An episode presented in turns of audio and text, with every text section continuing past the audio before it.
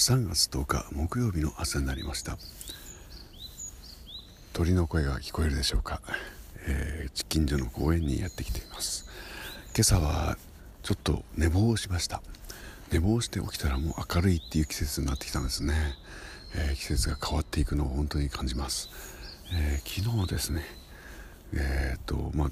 予定がいろいろ入れてあって、えー、おまけに、えー、想定外の人からの連絡っていうのがいくつかあってれに対応するっていうことをやっていたらなかなか休む時間もなく一日が過ぎていきました、えー、配信のライブもやりましたしね。それでちょっとぐったりしてしまったみたいです。あまあいいか。疲れるぐらいがね、えー、嬉しいこともありました。せっかくやっとあの一生懸命作ってたプログラムがちゃんと動いて、えー、人が来るっていうことまで実証できましたのであなんか2月頑張った甲斐があったなっていうのを感じた昨日でした。